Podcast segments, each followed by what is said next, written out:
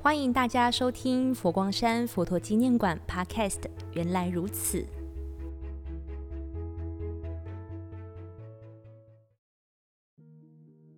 宁静的世界陈景荣八十八回顾展。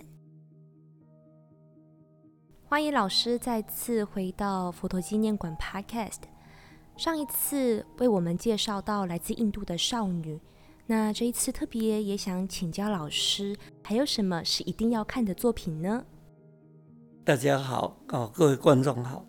这一次就是一进门的时候，就有五个和尚哈站在这个水边。这个是我在柬埔寨吃过晚饭，有五位和尚站在那边，我就一面写画一面拍照，啊，回来就把它构想。也许我们局外人这样想，也许不对啊。也许啊，这就是在各位那个修行的上人这些前面来讲，这个好像 不对的哈。啊，万一万一讲的错了，就是啊，也请原谅了哈。就是说，右边的这个就是想入门当法师的年轻人，他这个左手还。指着地面，哈，意思就是说，他还在考虑说，现世的这个的生活，他是不是多少需要完全隔绝，然然后进入佛门，哈，就是眼睛就有一点彷徨的这个表情。第二个呢，算已经入门的师兄。他就两手交叉啊，脸部就非常坚决，就是说，我就已经决心要做法师了。哈，那第四位呢，就是有一个也是哈已经入门的这个法师，他就指着那个新入门的那个法师，也有一点脸部有一点嘲笑味道，说这个家家伙还怀疑什么啊？手手指头就指向。这个左边方向哈，最左边的那个手在放在那个下巴这边哈，就在想哈，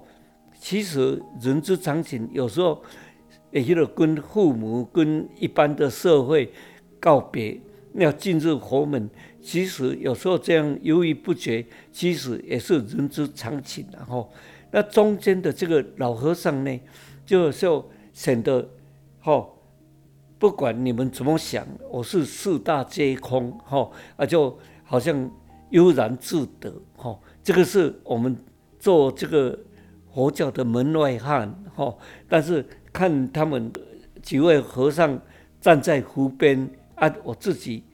自己当然他不是说全部做这个姿势了，有的这个姿势，后来我就把它组合成一个，好像有一个心理。变化心理的描写，诶的这个一幅作品哈。另外呢，我本身也非常喜欢音乐，所以我也写了一本叫做《我在音乐会画的素描》，就是一面听音乐，一面暗暗的我在画音乐会的素描。这次也有一个一些这类的作品。另外呢，还有一个主题是。巴黎的咖啡店，因为呃一年里面我有半年是住在巴黎，那住在巴黎嘛，我晚上常常画图画到差不多十二点钟，诶一面嘛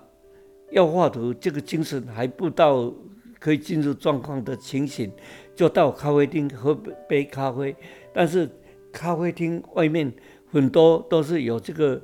诶乞丐的哈啊，他们就。坐在那个咖啡厅前面，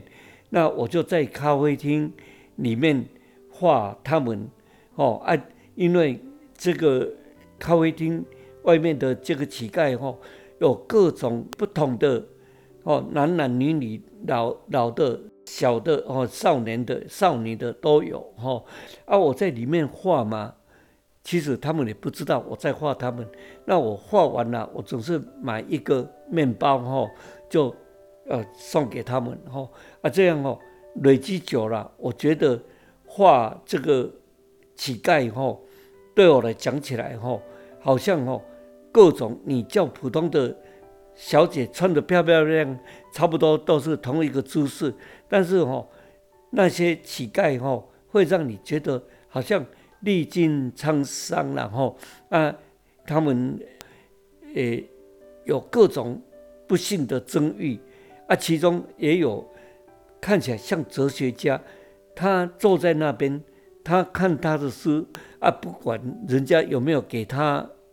零钱，他就在一直在念诗，这个让我想起来，在那个希腊的亚历山大大帝的时候，征服一个都市啊，听说那个都市里面有一个哲学家，哦，是住在一个用木头做的圆筒里面的，哦，筒子里面，他就去拜访他，啊，就